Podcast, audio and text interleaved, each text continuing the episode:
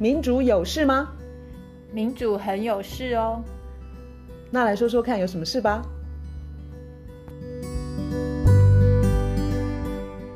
嗨，我是苑少。嗨，我是倩怡。我今天要从一篇最近的报道开始说起。呃，那我是从法国《世界报》看到的，十一月三十号呢，有一个报告提到，在法国虽然从二零二二年今年起就已经呃禁止。出口农药，出口在欧盟禁止使用的农药，嗯，好，就是说禁出呃禁止出口嘛，哈，嗯，但是呢，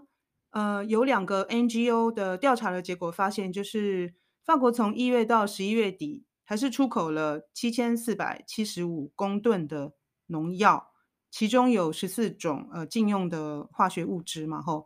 那卢老师，你很关心环境跟气候，你怎么看这个这个问题？你把这个文章寄给我之后啊，我看了以后，我马上就想，这个跟我们一直以来关心的新自由主义就是完全完全吻合。就是新自由主义，它一直在讲说 supply side，就是去关心那个生产方，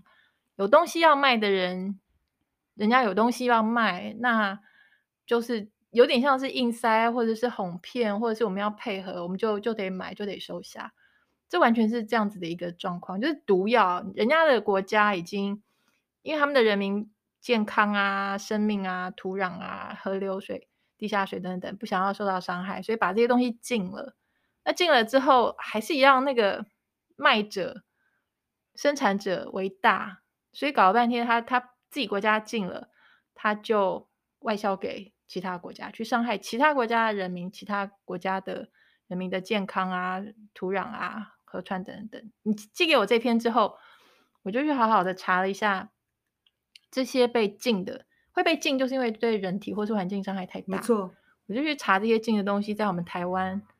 的情况，结果差不多就立刻昏倒。哦，你是说那些在欧盟已经明文禁止使用的，其实我们在台湾很少提起，然后在台湾还是可以使用？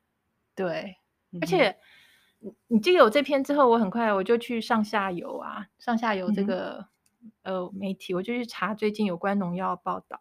刚好就查到说这个是十二月一号的，他说消基会抽检，然后市售的果菜将近四成农药的残留是不合格，而且消基会这个抽检的结果是远远高于政府官方的检测结果，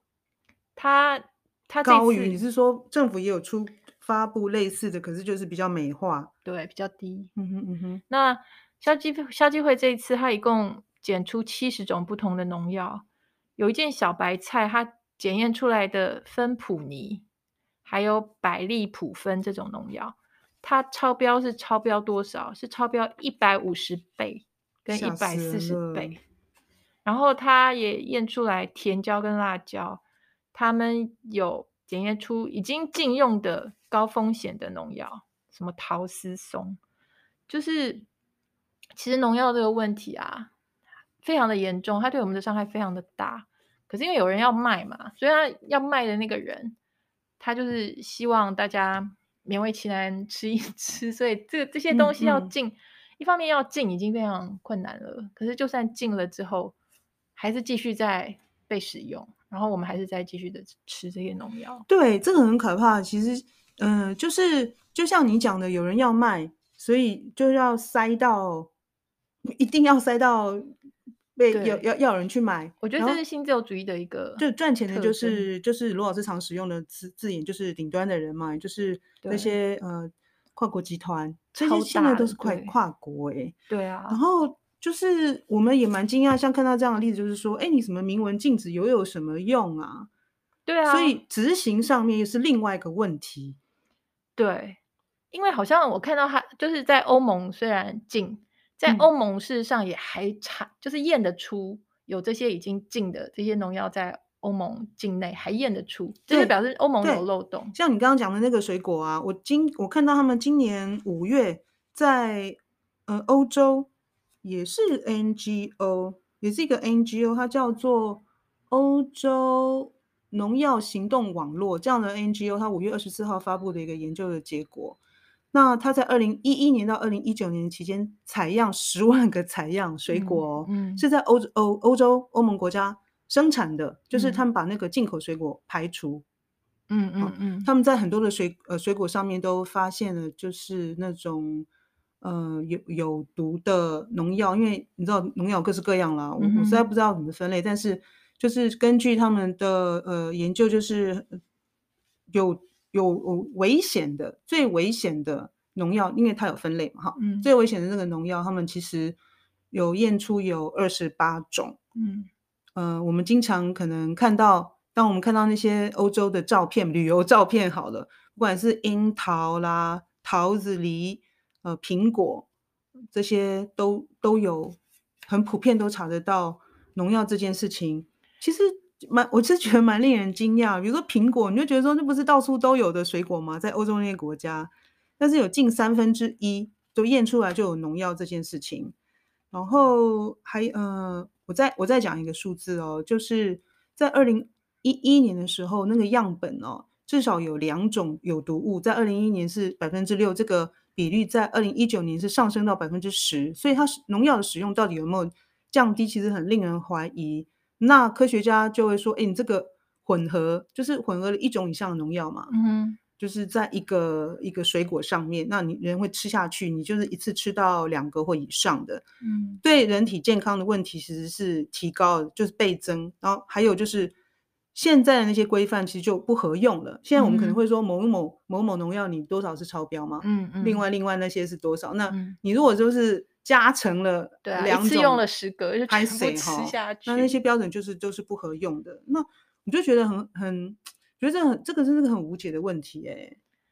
法令又怎么了？那好像执行才是最重要。那如果一个国家并没有把那个预算放进去，甚至一个国家你要进都没有用，法国进，然后就有有有企业就跑到德国去，嗯，嗯，嗯，去出口。对啊，那你就觉得说。这这这到底是在玩假的吗？而且像你刚刚讲的这些例子，就像说欧盟他们农药，居然就欧盟给人的形象，它的形象就是一个非常环保，然后非常有机，然后法律高标准、高标准，然后法法律都走在前面，然后执行也都很棒。可你刚刚讲的例子，就是其实欧欧盟的人民也是在受到这个新自由主义的伤害是非常严重，他们也在吃农药，然后我们受到伤害也非常大，因为我们。我们就是他们虽然说禁说禁没有好好的执行，可是他们在禁的同时，也就大喇喇的拼命的外销。然后他我再我再给你个数字让你生气好了，就是刚刚不是说，呃，法国今年起其实是禁止出口这些在欧盟已经禁止的使用的农药。然后它还是出口了七千七千四百公公吨以上嘛，它其实是比前一年还要降低，这是事实。嗯哼，因为至少有有法律在，那个企业还是会被很怕被罚啦或者其他。嗯、然后呢，它今年出口的这些有四分之三哦，就是出口到低收或者是中收入的国家。那你可以想象，其实就是巴西、印度、墨西哥、阿尔及利亚。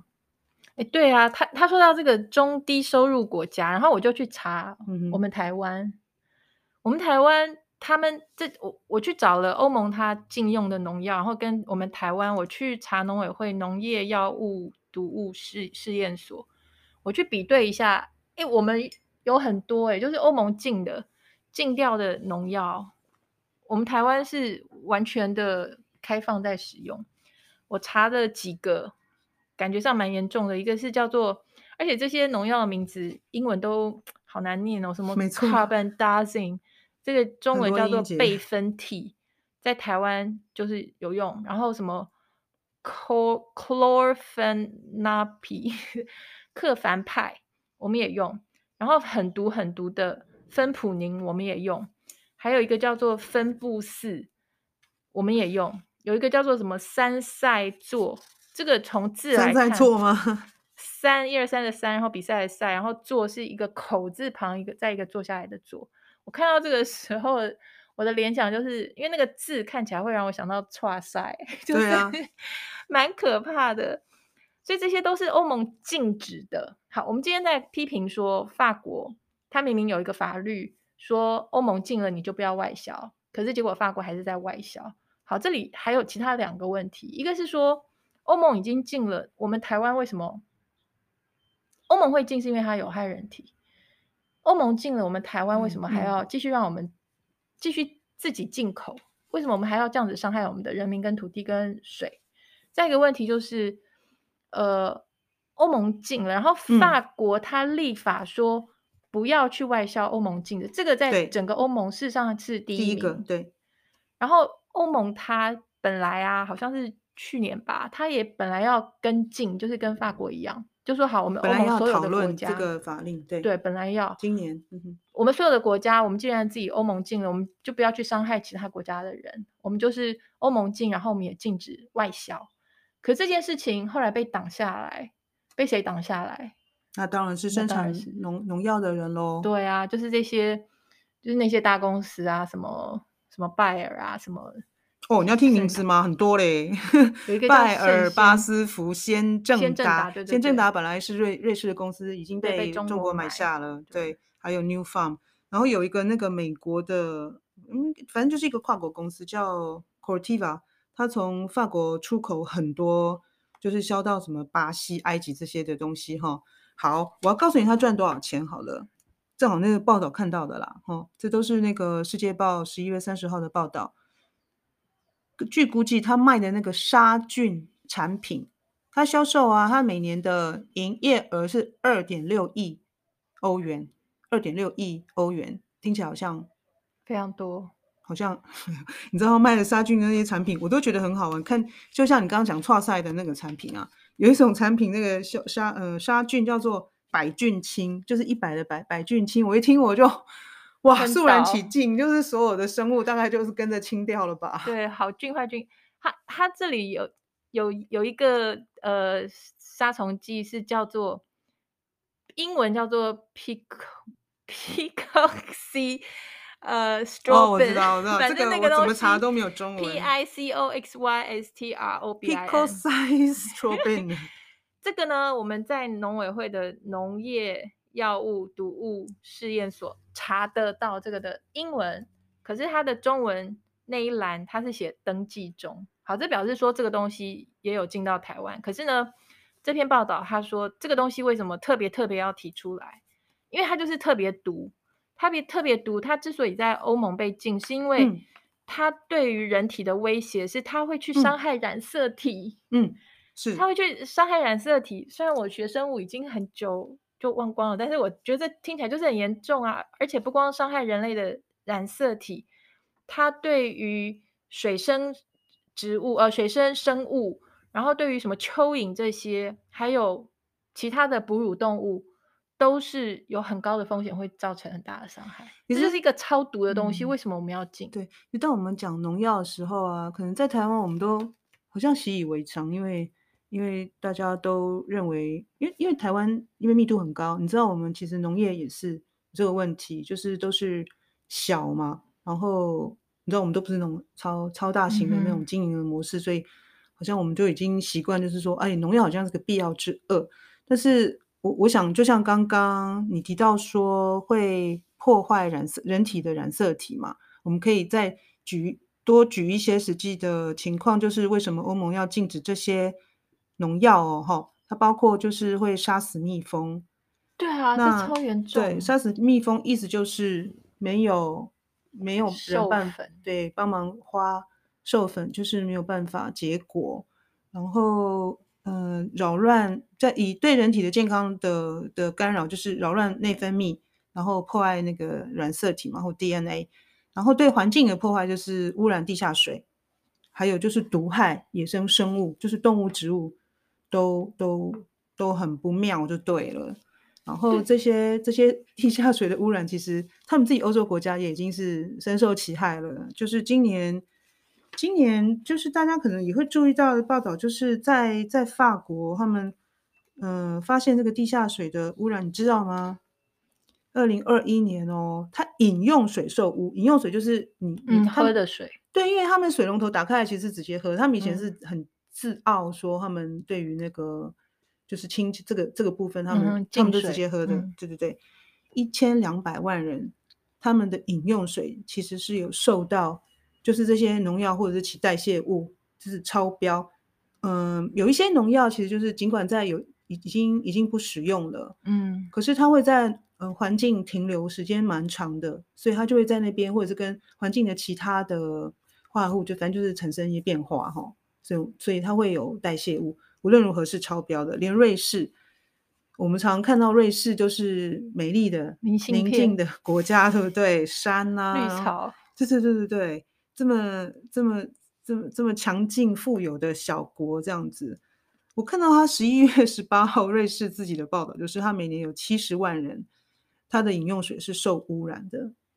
所以他受污染就是那个百菌清哦。尽管他二零二零年一二零二零年就开始禁用，但是你看他在水里面还发现这样的东西。不知道在台湾用如果用同样的那个方法，嗯，来测台湾，我不知道台湾情况怎么样。所以就要有 NGO，如果最好就是那种很凶或者很积极，或者是呃，就是穷追不舍的。应该要哎、欸，我光是你进来这一篇，我就看了都再去查一下台湾，就觉得快昏倒。像你刚刚对，你不觉你不觉得这种例子，就算一个国家，就算他的国务国会议员很有好的概念，可是。行政部门不可不一定有资源、钱跟人去执行的话，那接下来就是 NGO 的监督。对，不然这个事情可能可能大家就是默默这样子，那一页就给他翻过去了。你要卖卖卖那个什么农药，卖到巴西去，反正巴西也没有人来抗议。其实这个农药问题是非常根本的，因为像你刚刚讲那个蜜蜂啊，蜜蜂都被杀，就全世界的蜜蜂都被都被杀杀的杀。还没有杀光，可是可能快了。就他们就是莫名其妙，他们就死掉了，就死掉，跟农药很大关系。而且我们一天到晚在讲气候变迁，事实上我们讲那个 planetary boundaries，就是地呃地球生态极限好了，有很多各种不一样的分类指标，其中气候变迁是一个，然后生物多样性事实上是另外一个。嗯、可是生物生物多样性现在遭受到威胁跟破坏，它的那个紧邻那个红灯警。就很更严重，嗯，这个时候还在杀蜜蜂，在杀这些会帮帮我们把作物授粉啊，这些作物真的是疯了。就你寄来这篇，他有特别讲欧盟禁禁止用的这些农药里头，有一些就是杀蜜蜂特别有名的几个几种药，嗯，我也一样去对照，我也是去农委会那个试验所，我去对照他们特别标出来的几样。杀蜜蜂的农药，结果台湾 通通中奖，通通都有啊，通通都有。一个叫做什么 imidacloprid，这个中文叫做益达胺，然后什么 clothianidin，那个叫做可尼丁，还有什么赛素胺，还有就是刚刚讲过的芬普尼，这些都是杀蜜蜂的。然后我们在台湾都用的高高兴兴的。其实蜜蜂被杀死了，我们就我们就没得没东西吃了，因为很多的作物它就是必须要依赖蜜蜂这些这类昆虫，所以我觉得哦，非常的悲哀。这个情况不知道可不可以有像你讲的 NGO，就是公民团体可以赶快出来追这个这个问题。而且刚刚提到拜耳，嗯、拜耳他很有名，近年来很有名的。一件事情就是他买下了孟山都嘛，孟山都大家可能都听过，一听到也都会有一个负面的印象，那是应该，因为孟山都就是一个，特别是在机改啊，然后这些工业化农业嗯。种子的这些恶名昭彰。嗯、那拜耳他买下孟山都，对孟山都来说一个好处就是，他那个名字就被吸收进去，所以现在大家讲拜耳，你很少再去听到孟山都，因为孟山都已经被拜耳买了。哦，那拜耳他做什么事情呢？拜耳他跟呃欧洲，他在欧欧洲法院针对欧盟的禁令，就是禁止那些呃会杀蜜蜂的这些农药。拜拜耳他针对这个禁令，他去告欧盟。嗯。他告欧盟说：“你怎么可以进这个？嗯哼我在赚大钱的这些农药。嗯哼”所以到现在都还有可能那个禁令可能会被推翻。有一天，如果说这个在法院翻盘的话，嗯、所以你像看这样子的、这样子的企业、这样的财团，这种新自由主义的这个模式，就 supply side 就是生产方，他想赚钱嘛。你们这些人，你就、嗯、你吃一次也不是一定会死啊，那你就吃啊。嗯、那蜜蜂，蜜蜂死一些。也不见得那么严重啊，你就让它死。水水污染喝污染的水也没有保证说一定会死，都是这种这种心态，这种、嗯，而且好像他们都一定会找得到方法哎，就比如说律师让他们去研究那个法律的细节，找出漏洞。啊、没错，或者是他们他们都有他们的律师团，然后有他们的说客，就是去游说。所以刚好你寄来这篇的时候，我也。刚好看了一个我们提到过很多次的一个叫做 Vandana Shiva，嗯，的一个印度的我超级崇拜，我是他的大粉，就是 Vandana Shiva，他是印度的呃，算是粮食主权、种子主权，然后生态问题的一个，不但是专家，而且是一个很积极的行动者。我们好一阵子没有讲他了。对啊，他就是你只要听了他的演讲，你。就是浑身都会觉得正能量，能量百倍。对，他就有讲很多，他说像这些农药，还有化学肥料，他们的前身就是他们为什么后来会有所谓的绿色革命，这些工业化的这样子大举的，先从美国开始，然后就是各个地方，然后也到了印度，就台湾到处。他说这些东西呢，都是战争时候，就是本来从一战开始。一战、二战那个时候呢，呃，有化学家研研研发生化武器，他们这些生化武器，包括一战的时候的氯气，氯就是那个化学的那个氯，他们研发氯气是拿来杀人的，所以诸如此类。然后当时有个德国有个人叫做 Haber，就一一战的时候，他用他发明的氯气杀死了成千上万的呃敌人。那后来在那个，在他死后啦，其实是纳粹那个时候的那个毒气啊，就是把犹太人毒死的那个毒气，那是他发明的。然后他们那时候把它改良，改良就是把味道拿掉。嗯哼。所以我看一个文章讲这个故事，他说发明的这个人他是犹太人，然后所以后来在毒气室毒死了他的亲戚，包括他的侄子，这些是被他发明的那个。那个叫做 cyclone 那个毒气杀死的，他们就是被他发明的毒气毒死，只是他们不用太惊慌，是因为没有那个气味，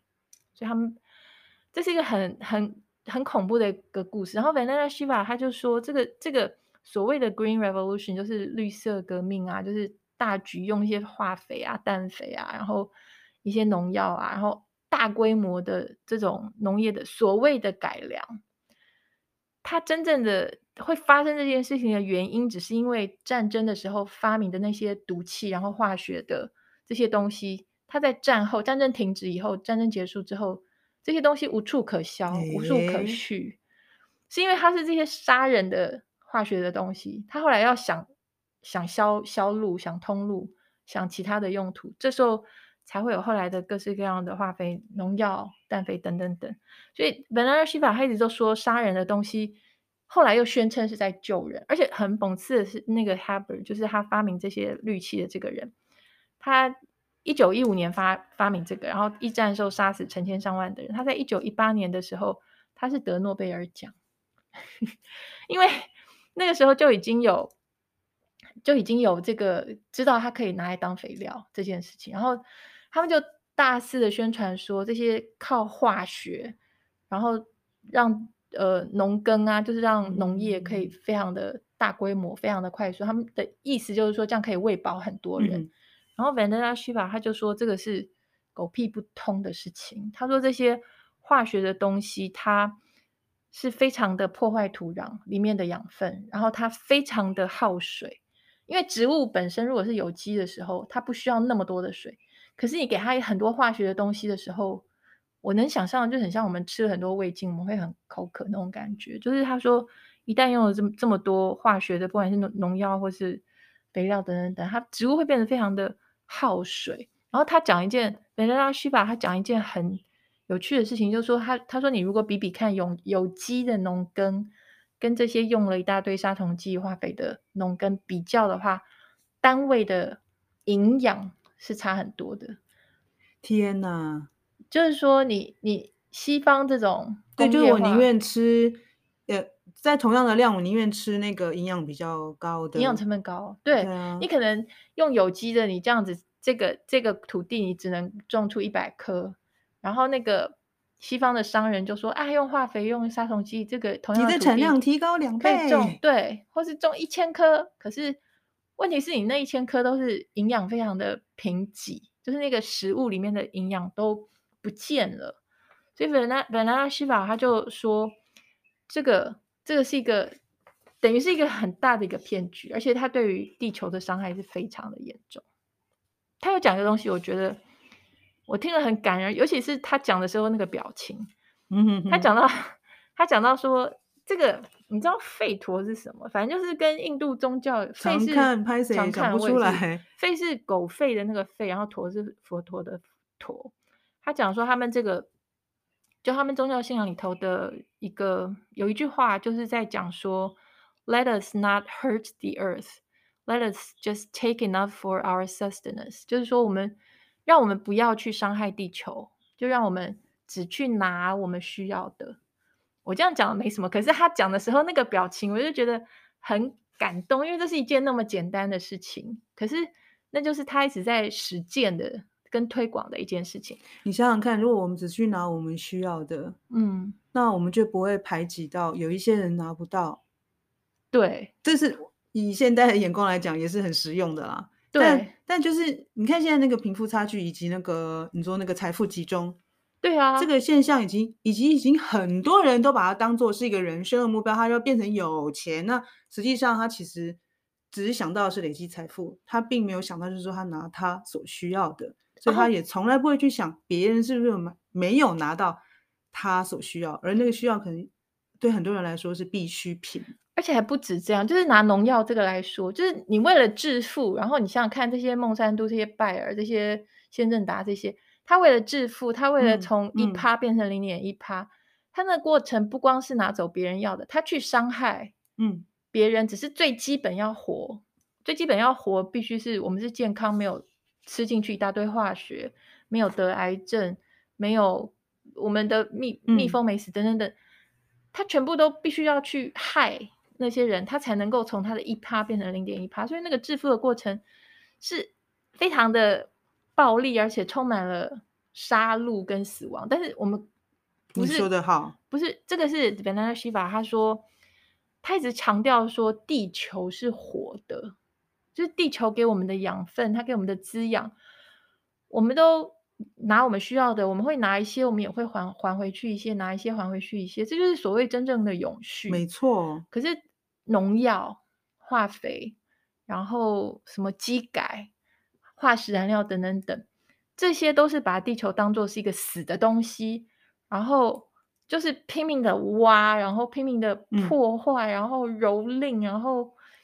化学的那种拿去残害它。可是最后会杀死的是我们，嗯、因为你把活的地球当做它是一个死的。好哦，今天这个故事就是提醒了我们。污染其实是不受国界的限制，不管是我们说的、嗯、呃温室气体，或者是我们今天具体的例子是农药。那像法国虽然已经通过了法律禁止在欧盟禁止使用的农药出口，但是呢，在呃 NGO 的调查之下，我一开始没有提 NGO 的名字，我要给他们 credit。一个是瑞士的 Public Eye，另外一个是英国的 Unearthed 的。那也就是说，当他们要做调查的时候，他们其实你看哦，他们就选择了一个点，但是揭露出来的是一个面的问题。嗯哼，对，就是就像你讲的啊，像不管是气候变迁啊，这些农药，啊对于整个全球的土壤的伤害，对人体的伤害，对于水的破的的污染。都是全球的问题，现在已经没有办法在国境之内去。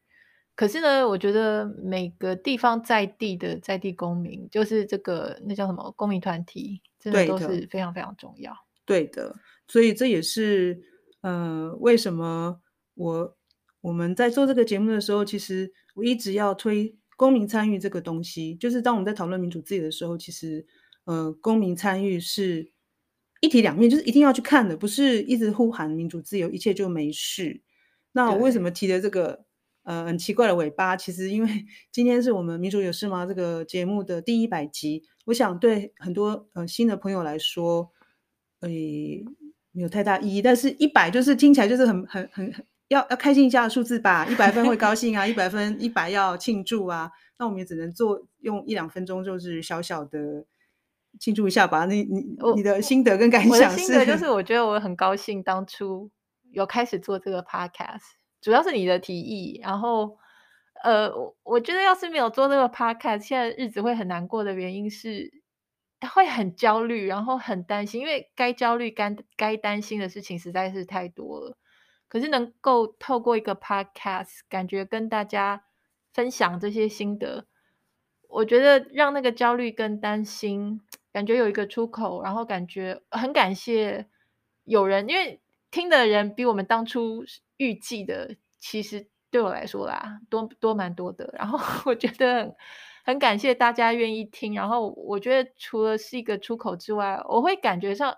比较有希望，就是感觉上有人关心，嗯嗯、然后也许会有改变。太好了，我也很高兴，就是我看到围绕着你，就是开始凝聚一些呃团体过来，然后。其实就是开始形成一个 community，这种感觉其实是我们要的。然后我也希望说，这个连接真的可以扩大一个更大的 community，就是、嗯、就是你你开始有一些志同道合的，不管是环境嘛，或者是关心气候的嘛，嗯、或者是上次在在我们在为早教请命的时候嘛，嗯、就是你就交了很多的新朋友嘛。对对对。然后呃，借这个机会，我们想感谢相信我们跟来参加过节目的中中研院。汪中和老师、台大黄长林老师、正大方念轩老师，呃，谢谢他们曾经来支持过我们这个节目。但是因为疫情的关系，我们有很长的一段时间很难，就是找 找人跟找场地，一起在很近的距离里面一起录音。嗯、尤其我们很一大段时间都是戴着口罩，我都很怕说那个声音讲话都很不清楚。我们本来已经不是专业的广播人了，然后我也要记得，呃，谢谢就是。我帮我制作这个民主有事吗节目图像的师大 二年级，就是让那个罗丹丽同学，他已经从二年级挤到现在是四年级了。然后，哎，我没有办法预告我们节目接下去会怎么走，但是我想呢，它一定是会更加茁壮。对，我，我们都是很自由随性的，所以不知道会有什么变化，但是就是我们应该就是会继续。走下去，然后也谢谢大家。好，今天就这么